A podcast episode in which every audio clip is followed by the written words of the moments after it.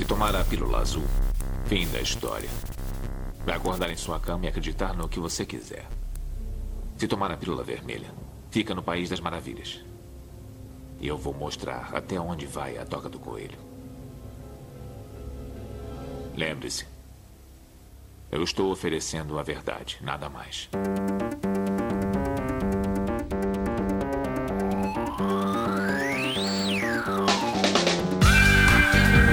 Magicando. Praise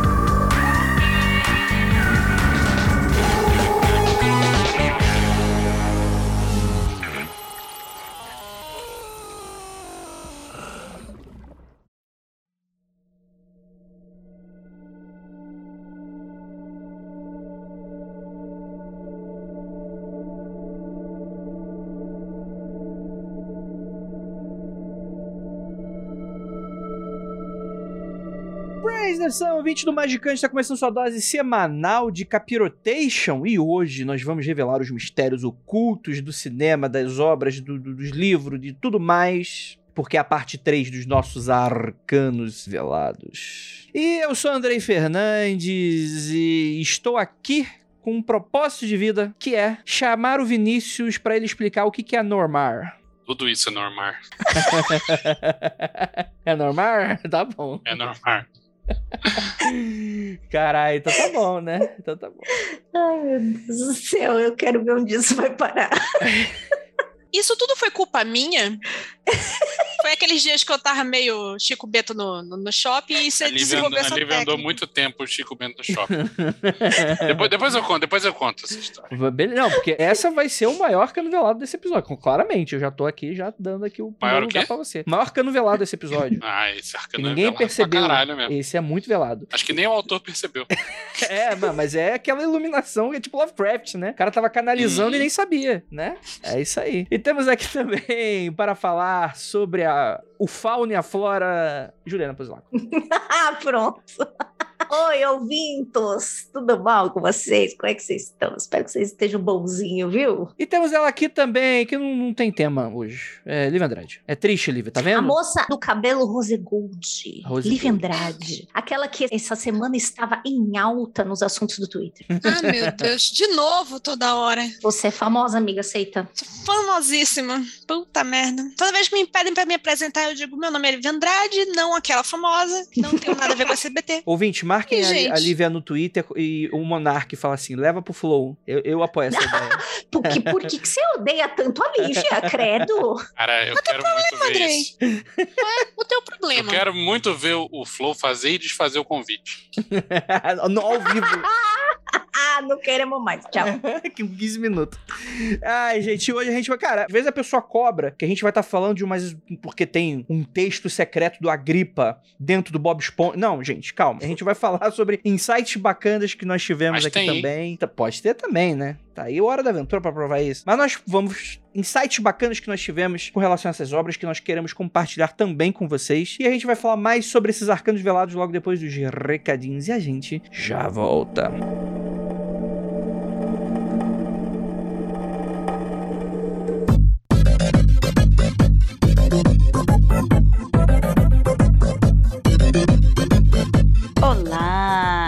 Você está? Este é o bloco de anúncios e recadinhos do Magicanto. Aquela pausa pouco antes do podcast para você aproveitar e se preparar para o programa. O pessoal da Penumbra Livros pediu para avisar que o mês dos 40 servidores ainda está rolando e tem promoção na lojinha. O Grimório e o baralho dos 40 servidores estão com 40% de desconto. Só até o fim do mês. Lembre-se, especial de outubro, hein? Tá rolando muita coisa boa aí na Penumbra. É só ir lá na loja penumbra.com.br. Tudo junto, viu, gente? lojapenumbra.com.br. Não precisa de cupom, código, nada. O preço já está reduzido na loja e com desconto incluso para você comprar. Além disso, a Penumbra, que já tinha dado uma pista um tempo atrás aí, mas se você perdeu, a novidade da vez é que vai sair um novo produto do Tommy Kelly, exclusivo para o Brasil. E aqui, em primeira mão, duas novidades para você, somente você. Primeiro, tem a ver com um servidor que o Brasil não necessariamente merece, mas com certeza precisa. E o segundo, a Penumbra vai anunciar o que é e começar as vendas dia 31 de outubro, dia do Saci, pertinho do aniversário dos servidores. Bem, fique esperto, hein? Aqui nesse podcast e principalmente lá nas redes e na loja da Penumbra. Fique de olho para não perder nada, porque infelizmente não vai durar para sempre. E caso você queira e possa apoiar financeiramente esse podcast, acesse o Apoia-se por Magicando ou o link aqui no post. E com apenas cinco reais você apoia e participa das gravações ao vivo. Não tem sorteio nem escolha. Você apoiou, você já assiste as gravações ao vivo do Magicando. Muito legal, né? E vamos pro podcast? Nume de paz para você e até a próxima semana.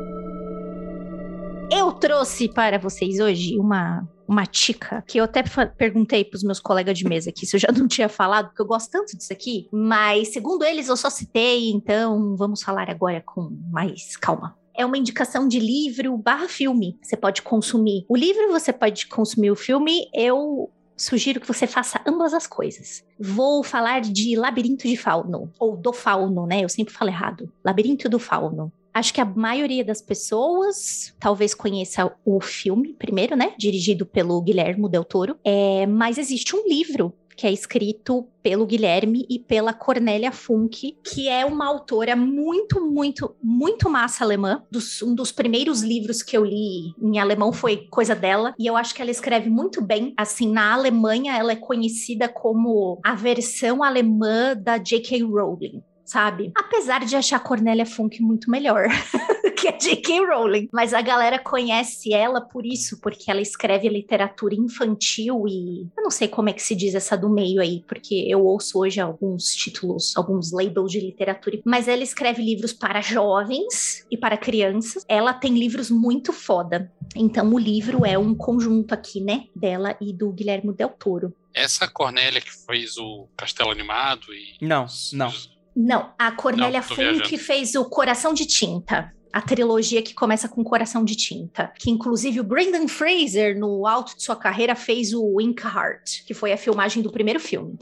Do uhum, primeiro lembra. livro, perdão. Do primeiro livro. Ela é uma ponto baixo da carreira do Brendan Fraser. Ele sumiu, ele teve uns problemas. Eu descobri esse final de semana que eu tava gravando com o pessoal da Biblioteca de Ancestrais e a gente ficou falando de o cara teve mal mesmo e foi, tipo, merda de abuso em Hollywood. Sim, ela é Eita. muito maravilhosa e eu curto muito os livros dela. Eles são muito bons mesmo. E aí, né, tem o livro, como eu falei para vocês, acho que eu indico ambos, né? Mas eu vou tentar resumir a história sem spoiler tá? Esse filme se passa, essa história, né? Se passa na Espanha. A Espanha tá naquele momento fascista e a gente vê um acampamento militar pequenininho, né? Tem uma luta, né, contra os rebeldes que estão, né, contra esse governo, enfim. Mas ali, dentro desse acampamento, tem a Ofélia, que é uma garotinha, ela vai ser a personagem principal dessa história. E a Ofélia, ela vem morar nesse acampamento militar com a mãe dela e com o padrasto. Então, ela já vem com uma família família meio diferentona, né? A mãe tá grávida também, então ela já vai ter um irmão que é desse padrasto, enfim, uhum. né? E esse pai dela é um capitão do exército. Um capitão. Então vocês imaginam é o capetão. Um capetão. Vocês imaginam? É um capetão mesmo. Literalmente, né? E aí, no meio disso, né? No meio dessa carnificina, dessa crueldade toda, a Ofélia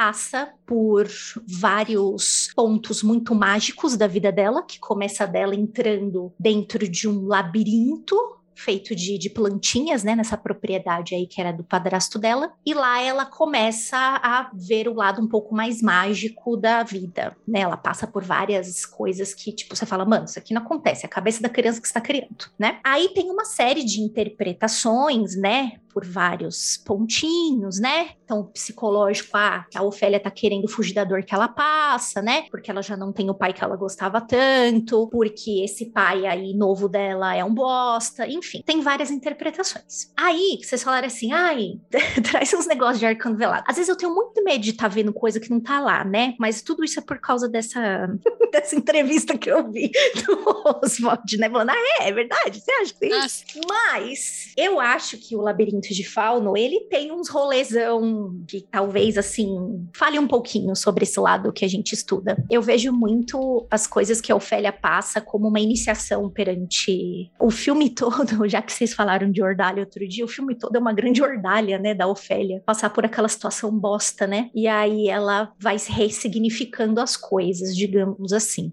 Né? Mas eu vejo em algumas figuras assim do livro e do filme, umas figuras talvez conhecidas que sejam esses arcanos velados, né? É, eu não sei se eu tô viajando, mas eu vejo o pai dela, né, esse padrasto, eu vejo muito como Cronos. O tempo todo no filme ele fica olhando o relógio, ele tem, é tudo muito estrito na casa, né? Porque ele é um militar. Tudo é medido por horário, mesmo, né, que esteja, não exista iluminação ainda elétrica e tudo mais. E aí, uma vez eu tava comentando disso com uma pessoa, e aí a pessoa falou: ah, mas ele não é o Cronos porque ele não comeu a Ofélia, ele não matou a Ofélia, né? Eu acho que a gente tem uma interpretação meio zoada do Cronos, assim, porque o Cronos não é que ele devora seus filhos no sentido ele devora o quadro do Goya, né? Cronos, ele devora os filhos no sentido que ele devora a essência dos filhos, porque porque ele quer que os filhos sejam cópias dele, né? Que sigam as mesmas regras dele, que estejam como ele, né? Esse comer de arrancar a cabeça do filho, né? No, no quadro do Goya, é mais sobre eu tiro a vontade, eu tiro o que meu filho sente, o que é dele, para colocar só coisas que são minhas. Eu vejo muito o padrasto dela como Cronos, assim, ele é sempre uma cara fechada, assim, sempre escroto com todo mundo, mal educado pra caralho. E. e tem esse lance. Toda vez que ele fala com Ofélia, ele chacoalha ela com as duas mãos, assim, ele é meio, sei lá, eu vejo ele meio assim. Não, e se Cronos é o tempo, né? O tempo consome tudo, não só seus filhos, né? Então, não é nem necessariamente uma questão de engolir a essência do que é ou de querer que fique igual, mas é que tudo morre, tudo, as coisas deixam de ser o que eram, e, e, no momento que elas deixam de ser o que eram e viram uma outra coisa, elas morrem. Cronos está de fato engolindo tudo mesmo. E também tem outra coisa, tem uma coisa de representar ela que ela está perdendo a infância naquele momento. É meio que uma batalha entre ela se segurar na visão mágica da infância ou aceitar esse mundo que consome. Ela quer, quer perder a infância. Eu vejo o pai dela é muito. Perda de inocência, né? De forma é, geral. é. De forma geral. O pai tá ali pra, tipo, matar essa visão mágica. Uma visão inocente, talvez, da, da criança. Algo assim. Eu penso é. nisso mais dele. Ele tá lá pra matar a essência do que pra consumir, sabe? sendo Cronos. Agora eu vou viajar, hein? Vocês me perdoam. Vocês que me chamarei, agora vocês aguentam. É. colocando ele no lugar do Cronos, eu já percebi ele sendo muito esse lance do pai que não deixa fazer nada, o pai que controla tudo. Eu vejo ele como um opressor da magia dela, né? É ele que fala: Isso que você tá vendo não existe. com quem que você tá conversando no meio do mato, né? Ele meio que corta as asinhas dela o tempo todo, né? E ela quer ir pro lado mágico, né? Tanto que eu penso lá os linha dela como as coisas que ela tem que passar, né? Ela tá indo pra esse lado, só que tem gente que não quer que ela vá, uhum. né? Aí tem, tem esse rolezão aí. Aí eu não eu... sei se eu viajei, é isso aí. Não, mas eu, eu acho ótimo, né? Que inclusive acho que tem outra analogia que a gente pode falar aqui, né? Que eu acho que isso representa bem também com a questão tecnocrata do próprio fascismo, né? Essa coisa do relógio, do ponteiro, da tudo, da exatidão das coisas, da racionalidade. A próprio relógio como uma figura daquilo, do controle do tempo, né? A gente pode analisar um pouco dessa forma, né? Então, é interessante isso, né? Eu gosto muito dessas analogias. E fascismo é sobre isso, né? Sobre controle, né? É sobre é você ter a morte do sutil e você ter um, um objetivismo a ponto de que você mete um bando de gente dentro de uma sala, mata todo mundo porque não serve mais pra sociedade, né? É... Objetivismo sim, racionalismo nunca, né? Uhum. e tem a figura do fauno, né? Que já que a gente tá falando do fauno, né? A gente tem a figura do fauno como, tipo, o iniciador espiritual dela, né, velho? Porque é ele que vai mostrando, ó, você vai ter que ir por ali, vai fazer tal e tal coisa. E ela assim, mano, é isso mesmo, ele vai, vai por mim, que é sucesso.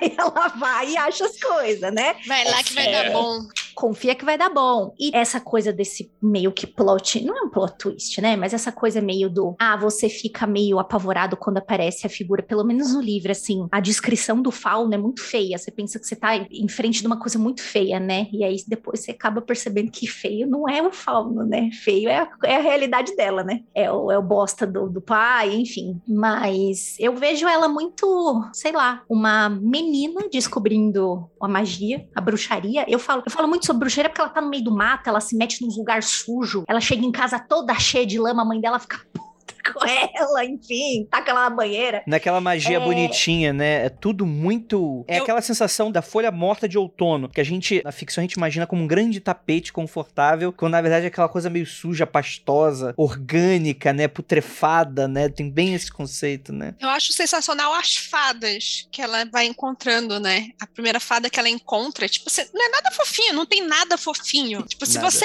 acha que uma fada é uma coisa fofinha, veja esse filme, que, assim, é o meu ponto de vista muito mais próximo do que é uma fada. Principalmente quando ela acha que aquilo é um. Eu quero falar pernilongo, não é? é Pênis um- longo. Isso? É um bicho pau gigante. Ah, sim, sim, sim, sim, sim.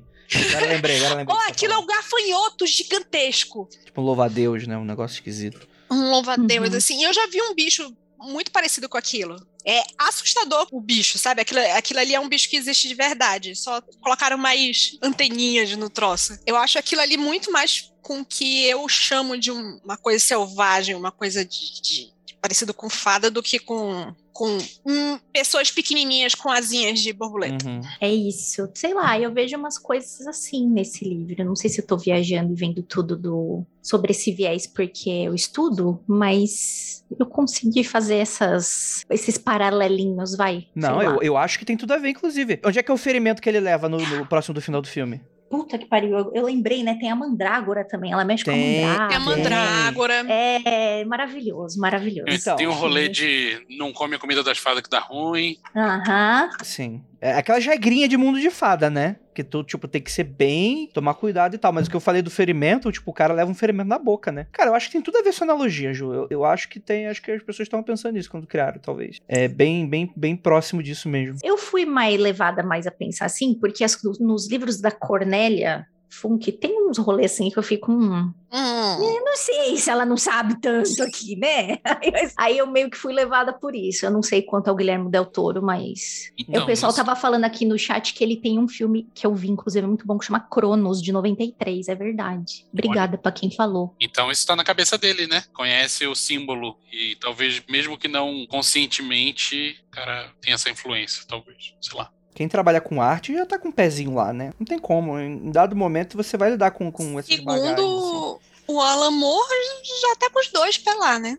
É, exatamente, mas muito bom. Eu gosto muito do sentido final do filme, assim, de você deixar aquela proposta aberta, que pra mim não é aberta, eu tenho a minha interpretação do final do filme, né? Mas eu gosto, assim, eu, eu acho corajoso. Num cinema de hoje, você deixar as coisas não tão mastigadas pras pessoas, né? Eu não me lembro do final. Ela passa. Ah, spoiler! Ô, se você não assistiu, se você não leu ainda. Vá para 19 minutos e 25 segundos. No final, lembra que a última tarefa dela, entre aspas, é levar o, o Fauno fala assim: Eu quero que você me traga o seu irmão. E ela fala, véi, não vou te dar meu irmão. Como assim? Ele não vai morrer, né? E aí acaba lá que acontece alguma coisa e ela vai parar num lugar que é um lugar mal bonito, tipo, todo amarelo, dourado. Quem recebe ela é o próprio Fauno, tipo, já fazendo uma reverência. E aí tem a mãe dela, que já havia morrido também, e o pai dela de sangue, sentados num trono, tipo, como se fosse o rei e a rainha. E aí o Fauno fala assim: você passou por todas as suas provações. O rei e a rainha se regozijam, pois a princesa voltou ao lar. Então acaba meio assim, ela tem uma roupa toda dourada, bonita, enfim. Eu, aí eu já fico viajando nas, nas iniciações da vida, né? Mas é bonito, é bonito o final, assim. E ela morreu, né? Ela morreu num tiroteio. Dentre os rebeldes e a galera do exército do acampamento militar. Já tô querendo chorar de novo, caralho. Não, mas é. Cara, Primeira eu vez que eu filme, vi esse filme, eu vi no cinema. Eu e a pessoa que vimos junto, a gente saiu do cinema, a gente andou um bom pedaço, tá? A gente viu no cinema da Paulista, sem falar absolutamente nada. Aí teve uma hora que um virou pro outro e falou assim: Ok, a gente pode falar sobre esse filme. vamos, vamos falar. Que eu fiquei chocada. Um olha pra cara do outro e Chocada. fala: foda, hein? Cenourinha, não tô bem, Foda, não. hein? Você tá lendo ainda o Sandman, Ju? Você já chegou no, no quadrinho sobre o monstro marinho? Não, ainda não. Não cheguei. Quando você chegar, você vai entender. Monstro marinho. Uhum. O último filme que eu vi, que eu saí assim, tipo assim, chocada, tipo, eu fiquei sentada na cadeira, tipo assim, eu e minha irmã, eu olhava pra minha irmã, ela olhava pra mim e a gente ficava, caralho. A gente só falava caralho, Caralho. olhava pra outra, mano. caralho, caralho, caralho. Foi Logan. A gente pensa que vai ser um Ah. puta filme de, ah, filme de super-herói e tal. Caralho, é um, um road trip, tem super-herói, mas é, um, é uma puta negócio de, de- de falar sobre morte e legado. E é tipo assim, ok, eu já fiz tudo o que eu podia fazer, estou lidando com meu pai e com minha filha, Uhum. e tenho que saber quando deixo ele ir e quando eu deixo ela ir pra fazer a vida dela também, né? Tipo, já fiz o melhor que eu pude daqui pra ali. É, cara, o Logan, é, você pensa que vai ser um filme de super-herói, vai sair bonitinho. Não, você fica criosado, você sai do final e você, você fica pensando três dias no filme. Puta que pariu, pensando assim, caralho. É, Eu filme- acho que não é um filme assim, né? bom pra se ver na pandemia, sabe? Acho que agora já tá dando, porque tá terminando a pandemia. É um filme bom pra se ver no térreo, entendeu? Tô usando essa dica pra outra coisa. Investir em Bitcoin é sempre no térreo. Nunca pode ser no, no, no- na alta do prédio. É... Mas, cara, é foda isso, né? Eu tava pensando nisso esses dias, assim. Histórias boas não são histórias únicas, né? Elas são sempre histórias que estão contando mais histórias dentro delas, né? É tipo uma cebola de histórias, assim. Quando não, é uma coisa muito chinfrim, né? É... E, aí a gente usa essas coisas, né? Porque é, e eu acho que isso que meio que motiva essa minha fala de achar que quem trabalha com esse lado criativo já tá com um pezinho, justamente porque você tá manipulando e manifestando símbolos, né? É. Essa é a crítica real, Andrei, que o pessoal fala dos filmes de por algoritmo, porque ele entrega a forma, mas ele não tem essa ideia das cebolas por dentro do filme. Então, tipo, um filme que significa uma coisa, que significa outra coisa. Você pega um filme de algoritmo, acho que o cara pode fazer uma engenharia reversa e até colocar um- algum significado ali. Mas, por exemplo, a gente estava vendo dia desses, foi o quê? Foi Kate? Kate. É o filme mais algoritmo da história. Eu não vi Bom ainda. filme. É um bom filme, mas é, é um filme feito por algoritmo. Ponto. Tipo, Faz uma mistura aí de John Wick com filme de samurai com, tipo, com Velozes e Furiosos. Eita, beleza. Aquela cena tá mais pra. É, Speed, como é que é? Speed Racer. Speed Racer do que. Caralho, tô com vontade de ver essa porra agora, cacete. É bom. Vê, Andrei, o você vai é gostar. Mas não tem uma história Mas dentro, sabe? total. Sim, sim, sim. É que hoje a gente tá acostumado. Eu não sei como é que esses filmes são feitos. Às vezes deve ter uma máquina de algoritmo que deve fazer mesmo essa porra. Pelo menos fazer uma, Mas tem. uma forma assim. Sim, isso é declarado. É mesmo? Porque, porque pra mim, Sim. tipo assim, quando eles falam filme de algoritmo, eu entendo muito que é tipo assim: você pega tags e você vai construindo as coisas assim. Ah, então vamos fazer um filme que é sobre família, que tem tantos personagens, Ah, mas- a mas gente é vai achar isso, tantos é isso, atores. É isso. É que quando você fala filme Não, de não, algoritmo, não é eu tô imaginando atores, um é algoritmo. Você vai chamar tal ator. É, é nesse naipe que o algoritmo é, vai. é, exa- exato. Um exemplo que se você procurar reportagens sobre, você acha mais detalhes de filme feito por algoritmo, na verdade não é um filme, né? É a primeira temporada do Stranger Things. Isso é verdade. Foi de fato feito por algoritmo e, Acho que foi um dos tem lá. primeiros. Foi o primeiro caso de sucesso real. Uhum. Que tipo, ah, pega aí, anos 80, pega uma atriz foda aí dos anos 80, pega lá o Winona Ryder, pega esses moleque aqui, porque tem que ter criança, a trilha sonora tem que ter tal Sim. e tal e tal, tem que ter tal Apesar e tal de que elemento, o- tem que ser numa o- cidadezinha. Apesar de que o House of Cards já tinha um pezinho nisso, né? O ator lá foi escolhido porque é por estudo, tipo assim, do- de filmes populares, quais tipos de atores e tal, mas como é já é uma adaptação de uma outra série inglesa, talvez não tenha sido todo o resto, né? Só a escalação do elenco, talvez. Mas, tipo, de fato, eu concordo muito com vocês, mas é uma coisa de mercado também, né? Se você tira o- a questão algoritmo da coisa, né? Você vai ter análise de tendência de mercado, né? Então, sai o Carros faz sucesso, aí sai o Carrinhos, né? Então, é, é aquilo. O propósito do capitalismo é matar as coisas, né? É, é isso aí, É, né? Então, isso, mas- isso já tá de muito tempo, né? Você pegar Quando você tá analisando, eu aprendi isso analisando quadrinho, na verdade, assim. Você pode ver a arte sobre dois pontos. Pode. Não tô dizendo que é o único, tá, gente? Mas é uma coisa que eu analiso bem quando eu vou pensar em tendências de arte, tendências de- dessas coisas. A análise que o cara faz é assim: você pode pensar na forma ou no conteúdo. Quando um artista foca muito na forma, ele pode criar coisas inesperadas que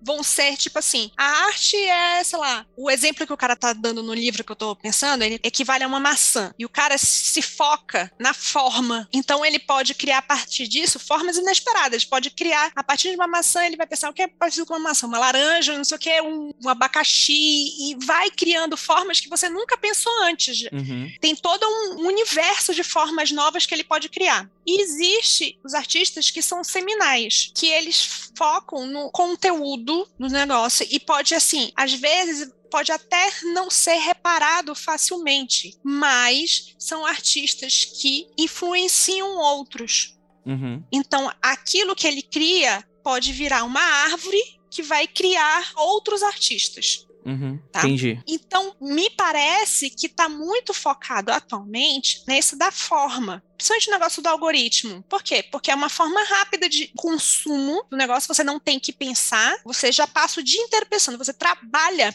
pensando a maioria das pessoas. Trabalha pensando. E você tem uma hora que você quer só dar um shutdown na cabeça e fechar. Então, esses filmes de de consumo rápido, como Kate, são confortáveis. Ah, sim, claro. E tem aquela frase maravilhosa que diz que a arte é feita para incomodar o, quem tá confortável e confortar os que estão incomodados. Seguindo essa analogia que você está falando, filmes como Kate, por exemplo, eu acho que é como se o cara fosse em várias árvores, escolhesse um fruto de cada um e fizesse uma salada de fruta.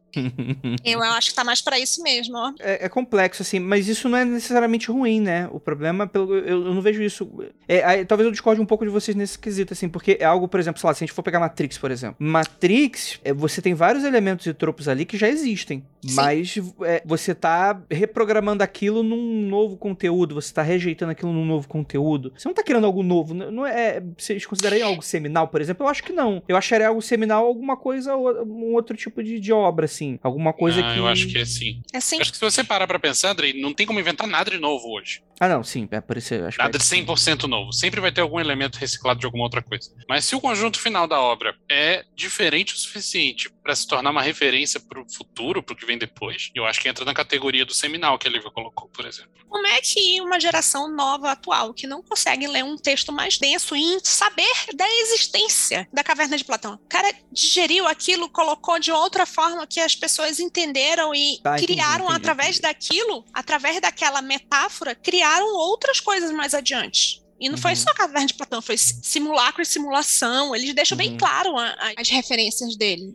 Elas, e, né? E, e trocentos anos depois, a- a- o mundo veio a conhecer o verdadeiro arcano velado de Matrix, né? Que na época ninguém pegou. Uhum. Que era? Que é uma analogia para a existência de uma pessoa trans. Sim. Sim. Que as, as diretoras foram lá, botaram a boca no trombone e falaram que era isso que elas queriam falar o tempo todo, Como assim? mas que o mundo não estava pronto para Como isso. assim? Não é uma pílula vermelho, vermelha e azul pra votar na alt-right, gente? Que isso? Não é. Me enganaram esse tempo todo? Não é. Te enganaram, amigo. Não é pra você para você sair dessa realidade esquerdalha que as pessoas querem acabar Então, com a cara, sua liberdade mas- de expressão? Mas essa porra desse arcano velado é tão velado que eu, pelo menos, sempre entendi o filme como uma parábola para a sociedade. Você é manipulado pela sociedade, a máquina. Talvez a gente não tenha feito essa leitura simplesmente porque a gente não tem essa vivência, a gente não tem esse. Claro. Talvez uma pessoa que fosse trans assistindo o filme pegasse assim. Ah, como a gente não tem essa, essa vivência, a gente não pegou essa coisa. É o famoso entendedores entenderão. Nós Sim. não éramos entendedores. Exato. Nós entendemos parte do processo ou entendemos erroneamente uma coisa que valeu pra gente, Uhum. mas não era bem Mas- isso que mas eu queria acho- passar. Mas eu acho que no fim das contas essa é a beleza da arte de qualidade, né? Uhum. A pessoa que produz a arte tem entrega aquela obra acabada e se ela não ficar explicando o que, que ela quis dizer, cada pessoa vai entender uma coisa diferente, mesmo as que acham que entenderam a mesma coisa. Eu, por exemplo, interpretei o Matrix durante muito tempo como uma alegoria de Black Arrow Prison, por exemplo. Não deixa de ser também, né? E aí a gente vai pra aquela coisa que não, não, são tão óbvias, mas que a gente pode traçar com qualquer coisa, né? Mas é claro que o autor pode estar pensando numa parada mais. Tipo, por exemplo, o Poço, por exemplo, que foi aquele filme lá que bombou, um monte de gente gostou, foi polêmico e tal, etc. Parei de ver na hora que eu vi que o cachorro ia morrer. Mas foi, cara, a gente não consegue mais ver filme com. Não, na moral, começa, começa, aparece cachorro no filme, pum, paro. Produtores de filme, parem de botar cachorro que vai morrer, porque eu paro de ver no meio. É. Isso prejudica o seu algoritmo aí. então aí, ó. A arte tá em, no, no mundo onde filmes dos cachorros não morrem, vai ter que ter alguém que vai ter que voltar a matar os cachorros nos filmes pra falar, ah, então é importante matar o cachorro no filme. No filme. O cachorro no só pode filme. morrer se morrer Pra todo mundo. Tipo, acabou o planeta. Aí tudo É, bem. entendi. Thanos, né, pareceu. Entendi, entendi. Eu vou falar da minha obra, então, que eu escolhi, que é uma obra muito legal, que é Soul, da Pixar. Alguém aqui assistiu, além de mim? Não, senhor. Cara, que maneiro, então. É uma obra que eu recomendo muito pra vocês, porque é uma daquelas obras que eu posso falar o filme inteiro aqui pra vocês, e eu acho que não tiraria a vontade de vocês verem. Tipo, o filme é sobre as coisas que eu vou falar, mas não é isso que é importante do filme. O processo de estar acompanhando o filme, ele é muito gostoso e ele fala sobre acompanhar processos, né? Foi esse filme que o pessoal tá, a comunidade de preta tava reclamando muito, que a Pixar sempre Não é trata os Pixar, só- não é só personagens Pixar, não. É Hollywood, no geral. assim, Sim, que- que mas era, é esse. Sim, sim, reclamou também. Mas, mas assim, você nota que não é um artifício o cara ser é, negro, por exemplo. O que, que a Lívia tá falando, ouvinte, pra você que tá meio perdido assim? É que existe uma, uma polêmica, principalmente no mundo das animações, que é toda vez que o personagem é negro, acontece alguma coisa que muda a forma do personagem e ele vira uma coisa neutra, né? Então você pega a Princesa um Sapo, sapo. você pega o, aquele cara lá do 007 que vira o pombo, você tem vários e- e filmes também, né? Tem, tem um, filme- um filme doido de Cara do animação aí. 007 virou Vocês que pombo. viram um pombo. Tem um filme aí que é de espião, que o cara é o 007, e aí ele vira um pombo. É, é filme de animação, gente. Isso aí é, tem 15 que estreia por ano. Não existe só Pixar e DreamWorks. É, mas enfim. Mas isso é uma. é, e, e essa polêmica meio que foi le- levantada quando o trailer saiu, né? Então você não tinha nada, você só tinha, sei lá, você, você pega o conceito e tal. Mas, cara, eu, eu acho que não seria isso, principalmente também porque, apesar de rolar isso, em algum momento eu vou explicar a história do filme, mas você tem várias cenas como o cara como ele mesmo, por todo o filme. E é um universo que retrata o universo do jazz, que é uma cena da galera preta dos Estados Unidos, né? Então, tipo, 90% dos personagens e principais e coadjuvantes todos são negros, né? Então, eu acho que não é um artifício que falaria sobre isso, eu, eu acho, né? Mas é claro que só fica mais claro quando você assiste, né? Mas enfim, a gente fala sobre o Joe, que ele é um músico, que ele dá aula pra criança, pelo que eu entendi, ensino médio, assim. dá- é- ele é aquele professor de música, né? Que lá nos Estados Unidos é mais comum, na escola normal, você ter aula de música, né? Enfim. E aí ele é um cara meio frustradão na vida, porque ele é um cara muito bom de jazz, ele queria viver artisticamente, né? Ele queria ter banda, né? É, viver na- tocando, né? Um pouco dessa visão muito romântica, né? Do que, que é o artista, o músico, né? De, de você ter um prestígio, você ter dinheiro, essas coisas todas. Não é nem focado tanto pelo dinheiro, é mais pelo, pelo prestígio mesmo, da pessoa se ver ali e ele mede a régua dele de sucesso, é isso. E ele se enxerga muito como um, um fracasso por causa disso. Ele briga com a mãe, porque, tipo, nunca dá dinheiro, né? Tem aquelas coisas. Fala, Venâncio. Você tá me descrevendo Breaking Bad. Não, não tem nada a ver. Esse o SUS não resolveria. Até porque só, só se o SUS fizesse necromancia. É, e o que que acontece? Então, Um, um ex-aluno dele, já adulto, que toca numa banda super famosa, de uma cantora de jazz super famosa, liga pra ele e fala: Cara, eu tô precisando de um pianista, que o nosso deu um problema aqui e tal, então vem aqui fazer um teste pra ver que você entra e tal. E o cara fica super animado. Dá pra ver que o cara é mais velho, ele já tem um- uns cabelos grisalhos já aparecendo, deve estar lá na faixa dos 40 pra 50 anos. Ele fica super animado, tipo, briga com a mãe, fala: Não, eu quero, quero fazer e tal. Ele vai e consegue passar no teste. Então, tipo, é o sonho da vida dele se realizando. E aí ele atravessa a rua e ele morre.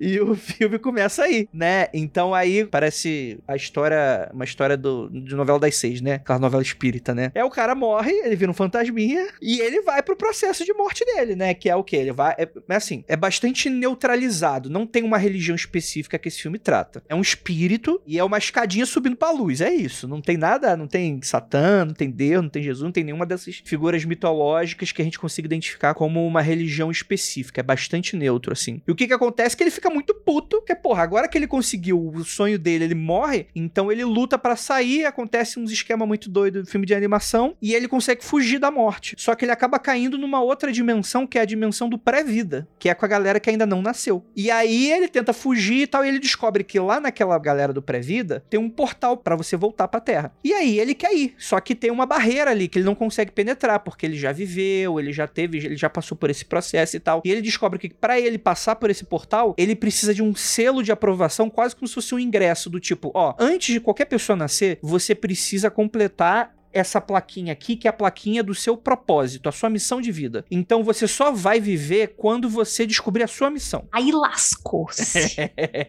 Aí lascou-se. Se pegar essa plaquinha, é treta, hein? Então, e é bem bobinha, assim, bem coisa de animação. Então, tipo assim, aí você tem aqueles fantasminha de criança que ainda não nasceram, os bebezinhos, e aí eles têm que ficar testando coisa. Então a pessoa vai, vai ver. Você pega um mestre, né? Um mestre ascenso ali da, da galera, que pode ser qualquer adulto que enxergou seu potencial potencial na vida dele, que ele pode ajudar pessoas no pré-vida a encontrar esse propósito. Só que esse cara, ele tá lá como adulto e ele não é dessa galera, só que ele tá lá. Então ele se mete ali, se infiltra e ele pega alguém para cuidar. E ele pega a pior pessoa do mundo, que desde o início de todas as eras ela nunca encontrou a missão dela. Ela tá há 500 milhões de anos e ela ainda não, não viveu, que é a 22. Porque, tipo assim, cada, cada pré-vidinha, cada pessoazinha tem um número. Tá no 10 bilhões 459 mil e ela é 22. Então ela é muito, tipo, uma das primeiras, assim. Ela nunca conseguiu. Então ela é tipo um pestinha, tipo, ninguém consegue dar jeito. Já foi Dalai Lama, foi é, Madre Teresa, já foi todo mundo tentar achar e todo mundo perde a paciência com ela. É muito bom, né? E aí ele pega, porque fala, cara, se eu conseguir isso, eu vou conseguir essa plaquinha dela e vou voltar pra Terra e é isso. Eu vou voltar pro meu corpo e vambora, né? A intenção dele era roubar a plaquinha? Era roubar da a plaquinha. 22? Era roubar a plaquinha, né? E... Tá certinho, é isso mesmo. É muito bom. Cara, é- o filme é muito gostoso, assim. Ele é muito divertido. E ele é um filme que ele fala muito sobre o que é viver, assim, né? Mas mais do que qualquer coisa. Ele é um filme que ele discute, além daquela coisa que é até meio clichê, né? De você. Cara, não importa aquilo que você acha que você é. Você tem que aproveitar essa jornada da vida, né? Você tem que aproveitar essa coisa de você acordar, de você estar ali com aqueles prazeres, né? Mas não por um, sentido hedonista da coisa, mas por toda a experiência geral dos detalhes que você passa durante todo o seu dia a dia e que você não percebe, que você já tá ali encegueirado nessa questão de missão e propósito, missão e propósito, e ele desmistifica isso, né? Um filme que, em dado momento, a pessoa fala, cara, propósito e missão são coisas completamente diferentes. E já vou contando o final do filme, né? Essa faz parte da minha interpretação. Ele descobre que ele ama música. E a música que é o propósito da vida dele. Não é ser um grande e tal. É um daqueles filmes lá que volta pro início, né? De que ensinar pra ele é o que é foda pra ele. É o que ele se identifica, é o que ele curte, né? Ele tem vários alunos que deram certo, né? E aí ele volta a se encontrar novamente tentando ensinar essa 22, né? Que é essa coisa e tal. E aí tem todo um rolê muito doido. Que aí é, eles conseguem voltar pra Terra, só que voltam os dois juntos. Aí dá um problema. Que o cara tá lá no hospital, meio morto, meio em coma. E aí ele volta no gato, que tem aqueles gatos de. pra cuidar de, de gente em coma, sabe? Que fica ali perto do cara e tal. Ele volta no gato e a garota volta no corpo dele. E aí tem um rolê do. Mano, aí tu fala, mano, cara, que- como é que ele vai resolver essa merda, né? E é muito, muito, muito doido. Muito doido mesmo. E é muito interessante porque até eu, eu tava reassistindo. Eu assisti duas vezes esse filme. Uma foi com meus pais, outra foi com a Ira, né? E é muito engraçado que a Ira até falou que, tipo, tem um personagem que ele é tipo o mago do filme. É o cara que ele vai resolver na parte esotérica da coisa toda. E ele é muito parecido com o Keller. Ele é um cara que ele fica na esquina. Sabe aqueles cara que fica segurando placa e girando? Pra, ah, venha O pra fim loja está tal. próximo. O- não, não o fim está próximo. Ele fica com, uma, é, tipo, uma loja homem contrata ele. sanduíche. É, o homem sanduíche, uma placa assim. E ele, Compro ouro. e ele entra em gnose girando a placa. Porque dentro desse contexto mostra uma galera que vai pro plano astral e entra em contato com essa galera do pós-vida. Sacou? Esse cara. Tem gente que entra com meditação e tal. E esse cara entra girando a placa num semáforo, assim. Isso é muito uma coisa que o Keller faria. Isso é muito, é muito, Muito Keller, assim. É muito maneiro. É interessante porque ele vai ser ali o, o, cara que vai tentar resolver aquela treta. Ó, vem, porque na astrologia, não sei das quantas, vocês vão ter que refazer essa troca de corpo e tal. E, cara, e é muito maneiro que existe. o- esse filme ele cria uma mitologia própria que é muito parecido com muitas coisas que a gente tem no esoterismo. De, de coisas de, por exemplo, pós-vida. Você tem a luz no fim do túnel, a escadinha que, que leva pro paraíso, você tem o pré-vida, por exemplo. É um filme que, por exemplo, kardecista se sente em casa desse filme, porque ele consegue dar aquele cinema do kardecista e falar, ó, isso aqui é umbral, né? Tem um umbral deles lá que Mas eles não tem chamam o de nosso umbral. lar? Então, o nosso lá, eles não mostram, porque aí é o pós-vida. O cara foi pro pré-vida. Mas tem, mas os kardecistas tem o pré-vida deles também lá. Tem lá os ovoides lá do pré-vida dele lá. E tem meio que um umbral do filme, que é aquela galera que, por causa da ansiedade de você tentar encontrar uma missão, um propósito, uma grande coisa, a pessoa se perde dentro da própria rotina e a pessoa começa a, a viajar e ficar obcecada e ela vai pra uma espécie de umbral. Ela fica meio que zumbizão do astral, assim. Ela entra, tipo, quase numa gnose negativa, assim. E ela começa a se tornar, no astral, ela começa a se tornar um monstro, porque ela fica muito encegueirada com aquelas coisas, né? Então, é, é um filme que ele, ele trata bastante dessa relação da vida de maneira geral, assim, de como você poderia encarar a vida, de como você deve encarar a vida, né? Em dado momento dá tudo certo, ele consegue voltar pro corpo, ele toca na banda, dá uma série de merda que ele quase não é aceito de volta, aí ele é aceito de volta, aí ele consegue, ele é super, aí ele faz o primeiro show, ele é super elogiado e recebe o convite de entrar na banda, isso bem no finalzinho do filme. E aí no, no finalzinho ele tá lá com a mulher lá, com a cantora que é, que é famosinha no mundo do jazz e ele meio esquisito assim, ele, ele tá meio, tá, mas é só isso? O que, que a gente faz agora? Ela falou, ah, mano, amanhã a gente tá aqui de novo. E aí ele fica, mas é isso? É só isso? Tipo, a gente fica aqui voltando de novo. Porque na cabeça dele, ele tinha uma outra ideia do que, que era essa parada. E aí, no final, a, a mulher ela faz uma analogia muito interessante, né? Do peixe que vai conversar com o mestre, que o peixe quer achar o oceano, né? Aí ele fala, mano, você tá no oceano. E aí o peixe fala, não, isso aqui é água, isso aqui não é oceano. Então mo mostra muito um pouco dessa coisa de você é, enxergar os, nos detalhes o que, que é importante para você. E eu acho isso muito importante, que é o tipo de coisa que eu tava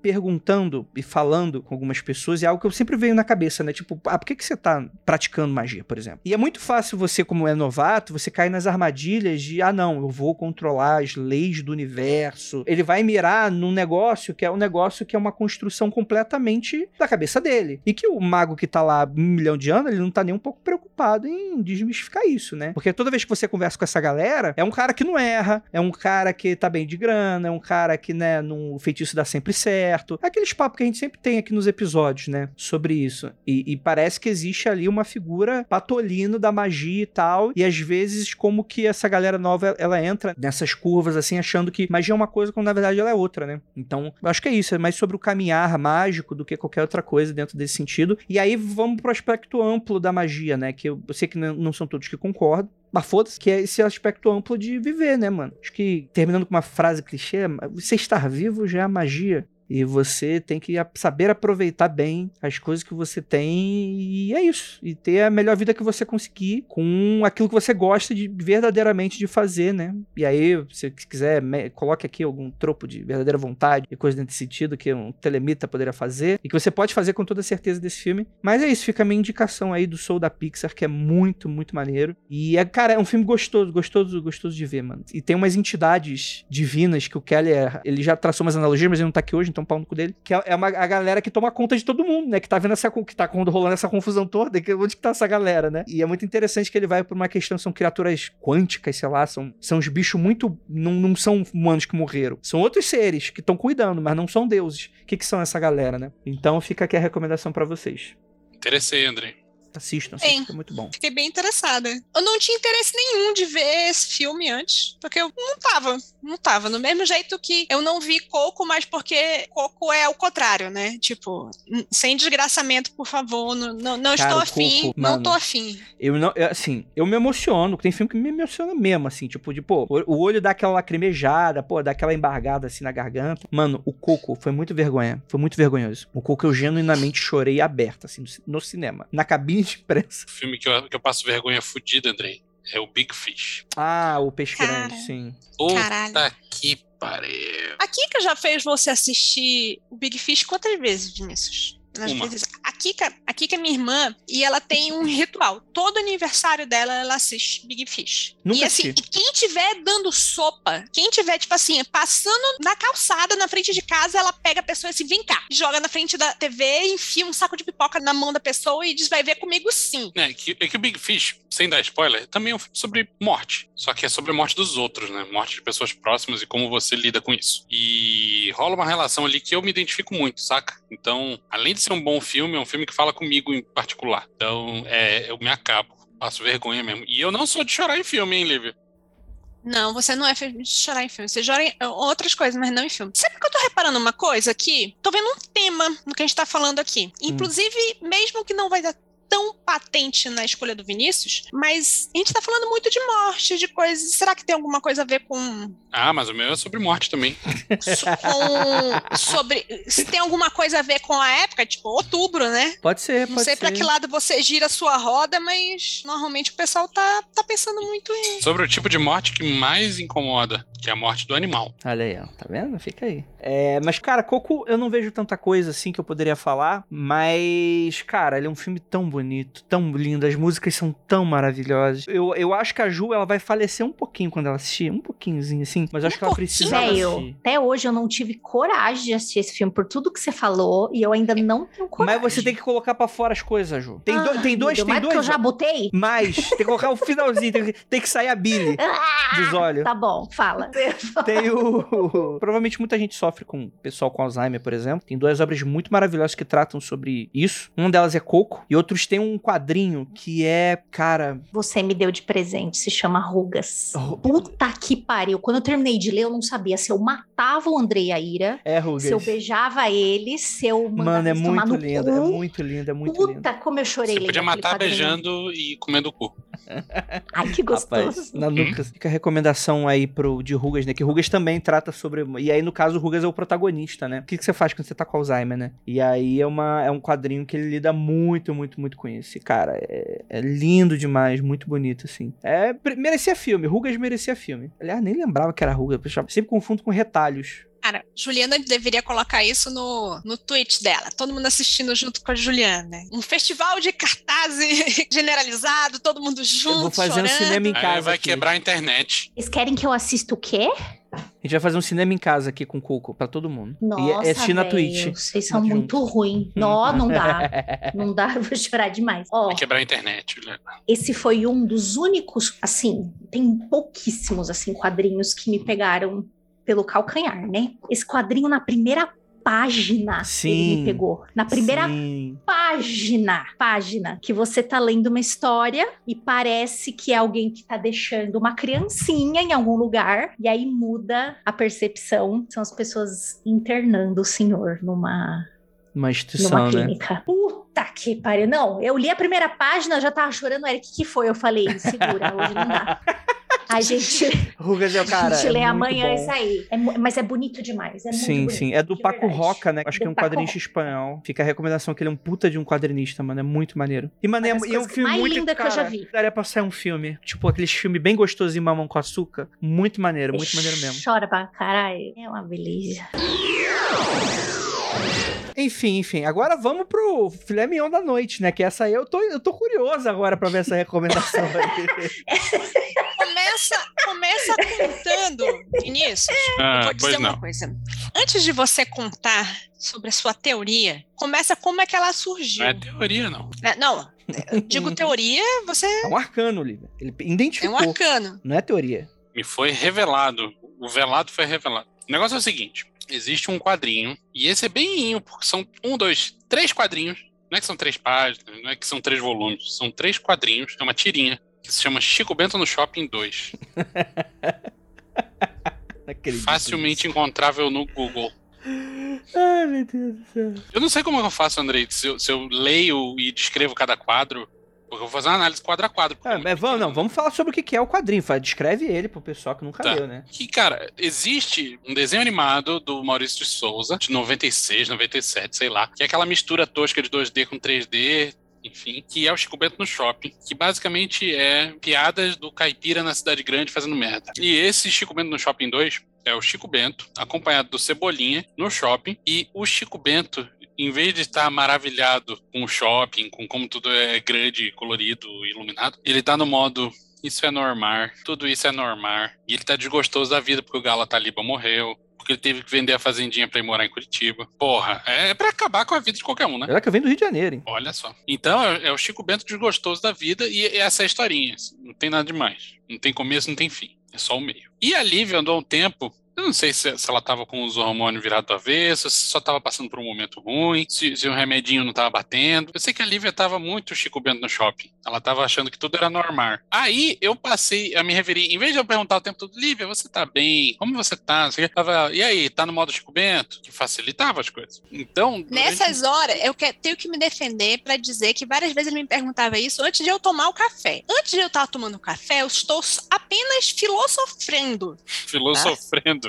É isso. É, porque tudo que eu faço é sofrer antes do café. Pois então. Então, o Chico Bento no Shopping 2 se tornou um- uma referência padrão aqui dentro de casa. E um dia aconteceu de que eu fui participar de um campeonato de Magic. Sabe aquele negócio de o começo de um sonho deu tudo errado? Meu Deus do céu, que, que onde essa história tá indo? Vai, continua. O campeonato, eu tinha que acordar tipo 5 horas da manhã pra, pra entrar no campeonato, porque não era no horário do Brasil, né? Online. Fiquei enrolando, tipo, zoado de sono na frente da tela do computador até tipo umas 8 horas, quando eles finalmente decidiram que não ia acontecer o campeonato por problemas na organização. E durante esse tempo minha mente viajou e eu tive uma epifania sobre o verdadeiro significado do Chico Bento no shopping. E Tá é bom. isso que eu quero compartilhar com vocês. É, rapaz. Cabeça vazia, oficina do diabo, né? Já dizia Oh, yeah. é crente, né? Oh, yeah. Podemos começar então? Podemos. Só tem três quadros essa tirinha, né? São três quadros. Isso. Porra, só tem três quadros, mas a pauta que ele fez pra ele mesmo tem pelo menos cinco páginas. Caralho, bicho.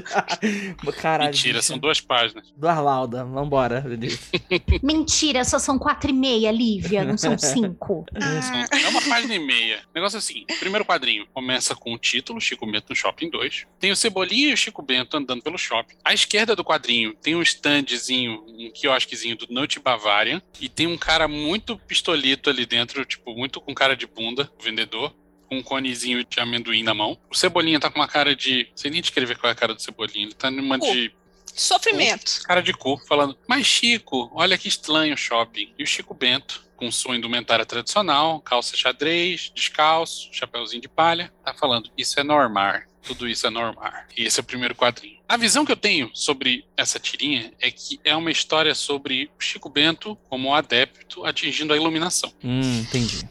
Muito bom. Esse quadrinho é o ponto em que Chico Bento consegue se livrar da ilusão de Maia. Tá bom. É, não, não estou falando de Maias e Astecas, estou falando de Maia do conceito hindu, em que Maia era, era um, um poder cósmico que os deuses tinham, que era como se fosse um glamour que fazia com que os seres humanos percebessem o Brahman, que é a existência superlativa, né, superior, como aquilo que a gente percebe, a nossa experiência de mundo, uma manifestação que os deuses fazem a gente ter através de Maia. Então, isso conversa também com o lance do mundo das ideias de Platão, conversa com o lance do universo numenal e fenomenal do Kant, enfim. Gnosticismo, talvez, né? Também, também. Tem, tem inúmeras doutrinas que passam por isso daí. Mas no fim das contas é o Chico Bento percebendo que existe uma realidade por trás da camada que a gente consegue perceber com os nossos sentidos. Entendi. Que ele acha que tudo é normal. Nesse quadrinho percebe-se. Isso aqui foi uma pessoa que me chamou a atenção no Twitter depois. Foi o Valdir, não foi? Não, acho que não. Não me lembro do nome da pessoa, O desculpa. Val- Porque o Valdir é o Kleber do Twitter, né? Sim. Porque se fosse presencial, ele seria o tradicional. né? que os conezinhos de amendoim do Nut Bavaria são triangulinhos, né? E eles estão presos na parede com um suporte horizontal. São triângulos de cabeça para baixo, com a ponta Hum. para baixo, né? Cortado bom. assim. Que, que é isso? É o símbolo de terra.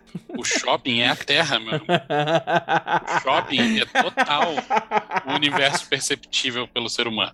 Caralho. Nut Bavarian, obviamente, é uma menção ao Adam Weishaupt, fundador da Ordem dos Illuminati da Bavária. Sim, gente! Sim, gente! Gente, eu já ouvi tudo isso. Eu, eu, eu estou achando normal. Eu ser achando normal, porque eu já vi esse processo todo se desenrolar na minha frente. Mas eu estava exatamente com a mesma cara da Juliana. Mano, gente, coloca no Google Chico Bento no Shopping 2. Acompanha, vem com a gente. Vem, vem com a gente nessa. Mano. Esse vai ser o melhor episódio do Magicando Brasil. do ano. Atentai.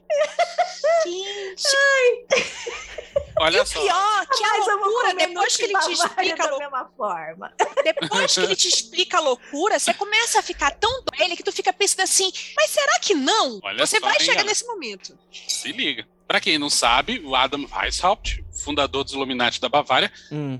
Foi, os Illuminati fo- foram uma ordem que existiu durante muito pouco tempo, no finalzinho do século XVIII, e foi desmembrada pelo governo da época. Há toda uma vertente que discute que os Illuminati, de fato, nunca acabaram Uhum. e que, na verdade, todas as ordens esotéricas que vieram depois são herdeiros espirituais dos, desses Illuminati. Hum.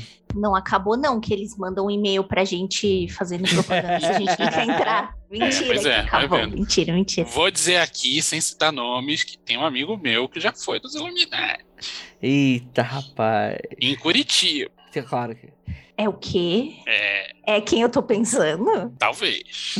Me conhece. Beijo, Van. Meu. meu-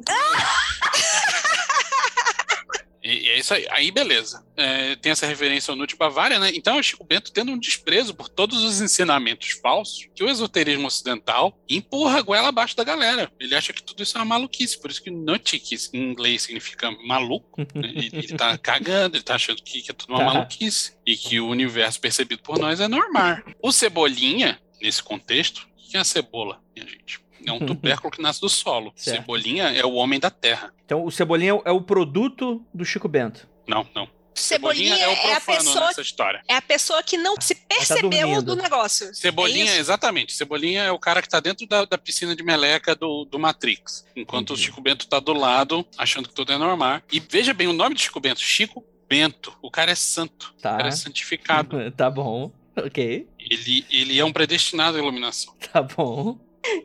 Repare também que nesse quadrinho, o Chico Bento está com os pés descalços. É assim que se entra no templo maçônico. Entendi. tudo, tudo pé sujo. Porque pro chi... Não, não, não, não. Por que, que você entra descalço no templo maçônico? Você- O templo maçônico sempre está limpo. Ah, tá bom. E que, portanto, você não vai sujar seus pés entrando nele descalço. Entendi. A Ira entrou no escritório e perguntou o que, que você tá fumando que ela quer também. Foi isso. O que, eu Gente- tenho que repetir, Andrei? Já que a gente interrompeu, o Sussman tá falando que até ele tá achando que você perdeu o controle. Por favor, Olha, se continue. o Susman tá falando isso, rapaz. Cara, Isso Você é é elaborou Sussman. você elaborou isso muito mais desde a última vez que você me contou esse negócio. Ah, sim, sim. A minha mente já foi longe, Livre, mas eu acho que eu cheguei no limite. Eu acho que eu não, não descubro mais nada além disso. Vamos passar pro segundo quadrinho. Pode ser visto o, o Cebolinha no fundo, com uma cara de preocupado. Tá e o Chico preocupado Bento no, no plano de frente, com uma cara de foda-se, eu cheguei no Zen. Ele, a sobrancelha dele forma uma cruz invertida. Exatamente.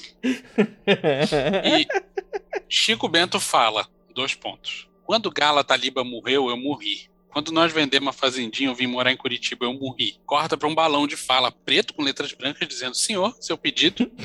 Chico Bento responde: Chiquenitos com sarque farto em minha vida. Esse é o segundo quadrinho. O Galo Taliba morreu, minha gente. O que é o galo? Galo Não. o simbolismo universal é um símbolo solar fálico e que, portanto, ah, veja bem, que, como que é galo em inglês? Coque. Você tá falando que tem alguma coisa a ver com o pinto do Chico Galo, Bento? galo tem a ver com peru, é um símbolo fálico. E o falo significa vontade, certo? No budismo, o galo significa apego, cobiça. E no cristianismo, o galo é um, sim- um dos símbolos de Jesus, mas no sentido específico de luz e revelação. A taliba é um nome quichua que significa ave da felicidade. que foi? Desistiu.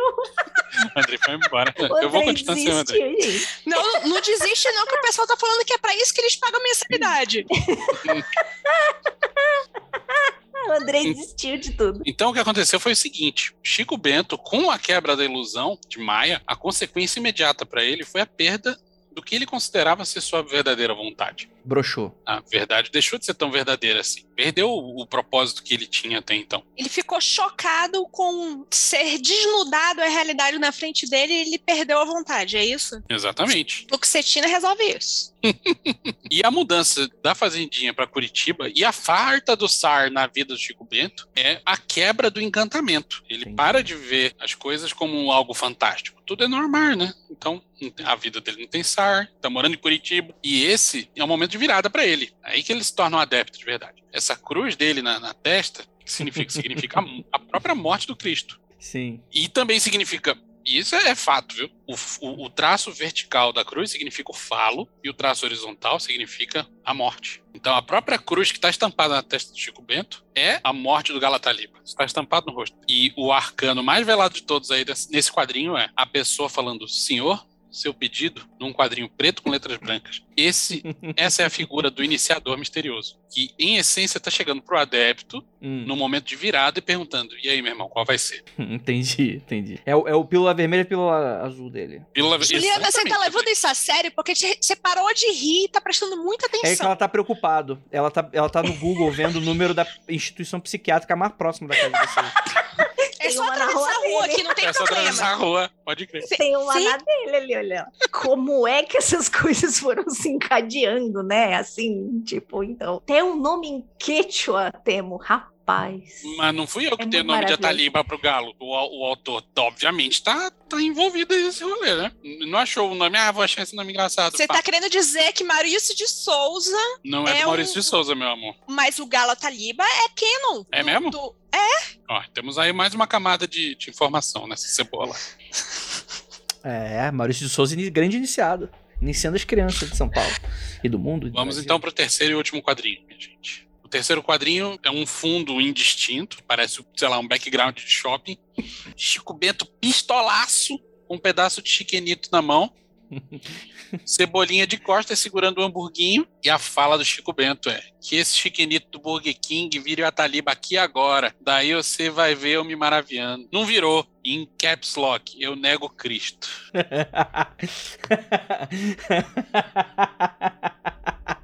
Caralho. Esse quadrinho, minha gente, é a Noite Negra da Alma. E é só a Noite Negra da Alma. Oi?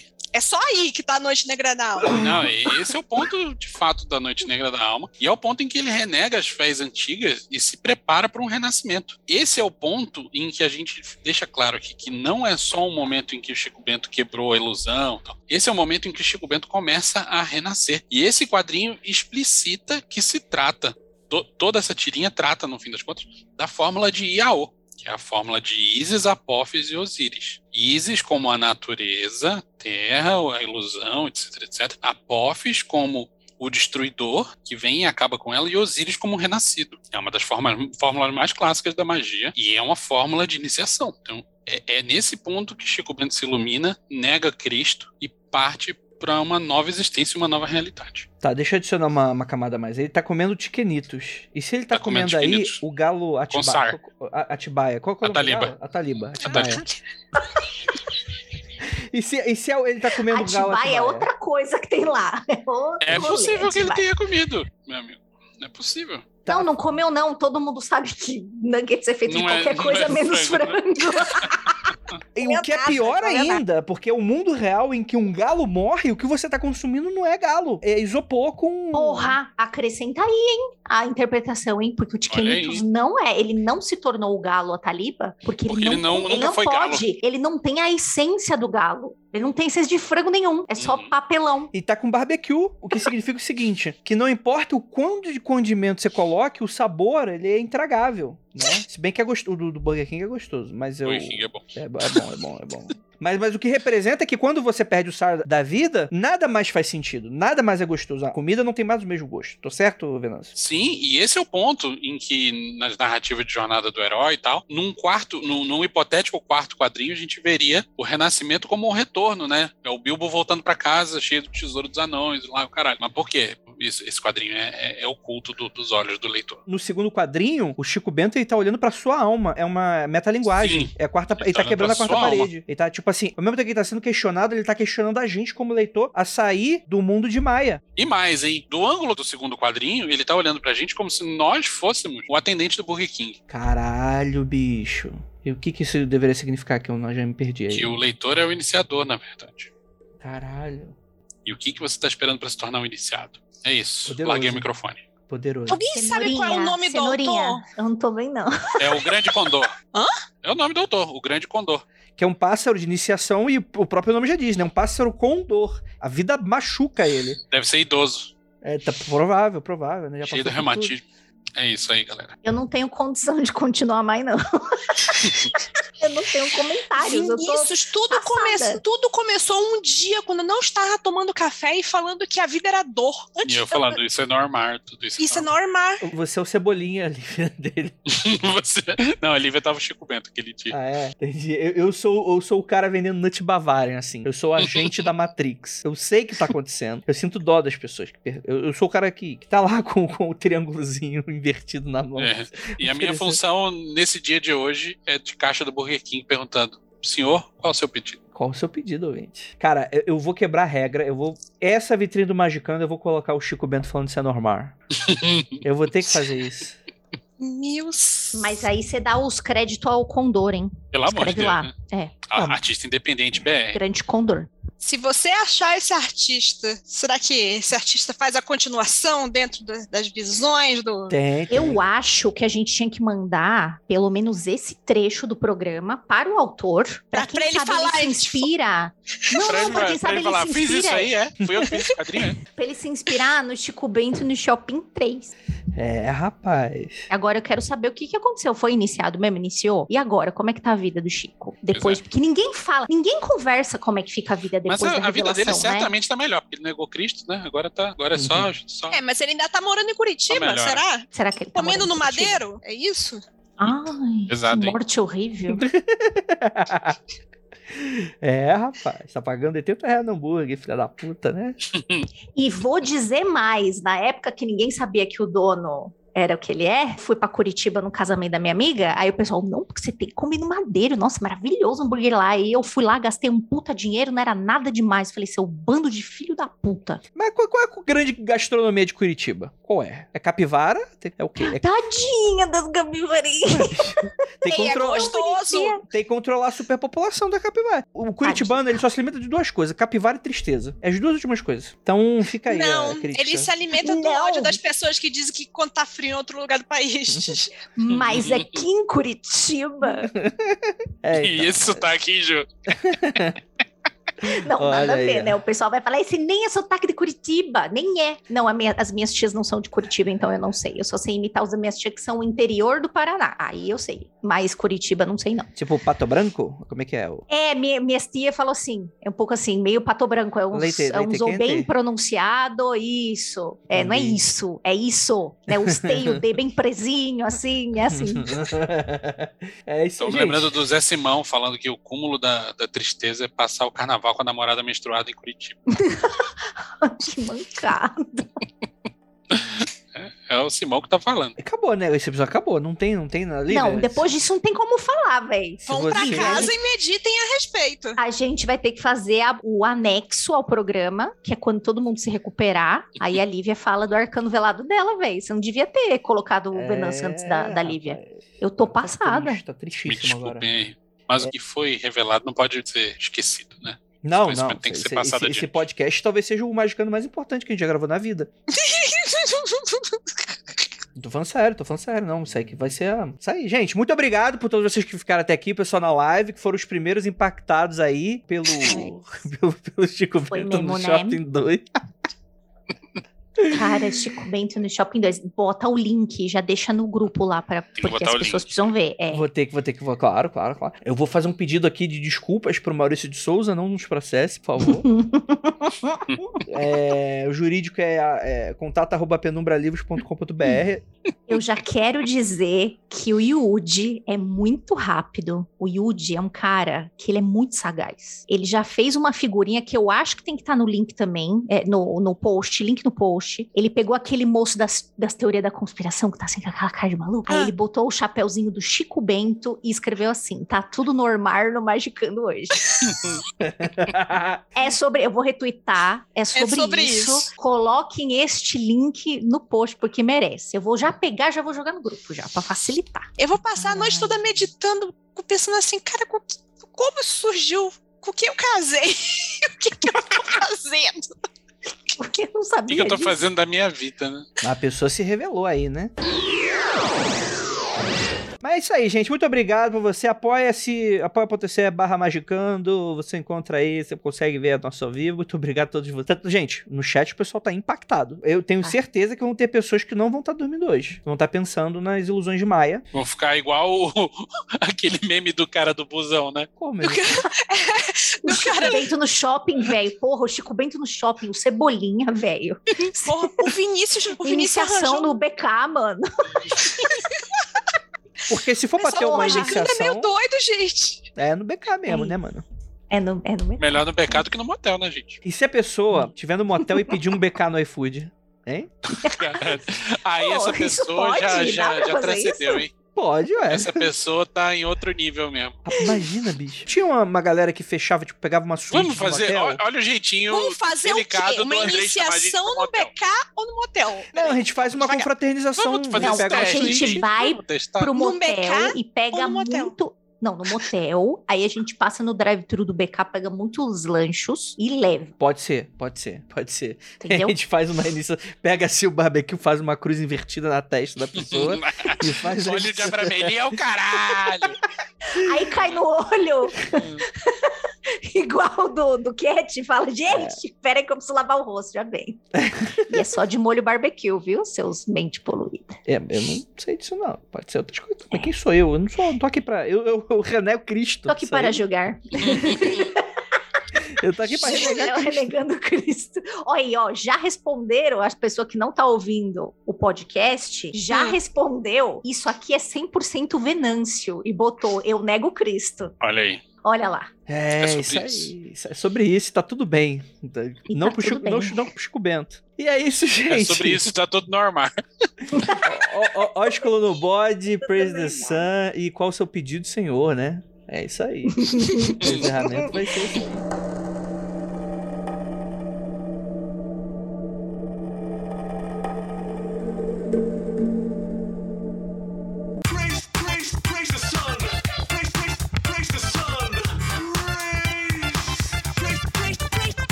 Começa o próprio programa falando.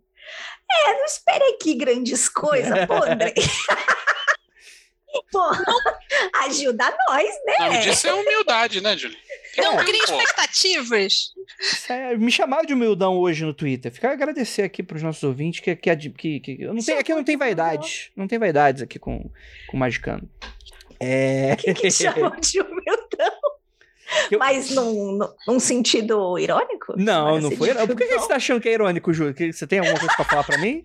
Eu tô perguntando se tem treta, é isso? Não, não. Ele falou, pô, André, isso é muito. O que eu falei. É um privilégio muito grande. É, com tanta competitividade por aí, no- com influenciadores e conteúdo na internet, é um privilégio muito grande nós termos um público que é fiel É e que tá sempre com a gente, né? Aí Eu fui uma verdade. pessoa elogiar, falar, pô, o pessoal do Mundo Freak é muito, muito humilde, né? Muito bacana. Eu, Muito humilde. A gente é muito humilde.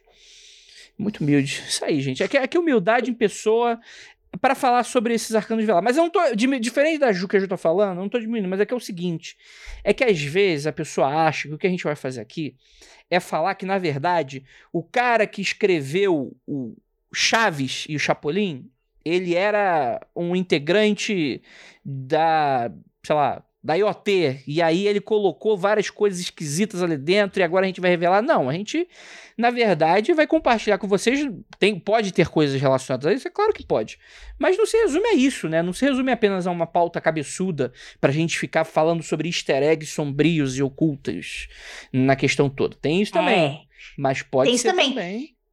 porque vocês se lembram aí de uma entrevista muito cérebre que o nosso maravilhoso autor de Macunaíma estava lá ouvindo uma pergunta que o jornalista quis ser muito espertão e inteligentão, e aí ele discorreu, sei lá, uns cinco minutos sobre Macunaíma e perguntou: Eu gostaria de saber qual foi a inspiração para você ir por esse lado. Aí ele respondeu assim: Eu fui, é. Muito bom. E é isso, né? A gente Isso tá é falando foda, aqui, mas a gente não dá o direito de resposta aí, né, pro, pro, pro autor ou pra autora, pra falar, "Hum, você viajou, não tem nada a dizer, não.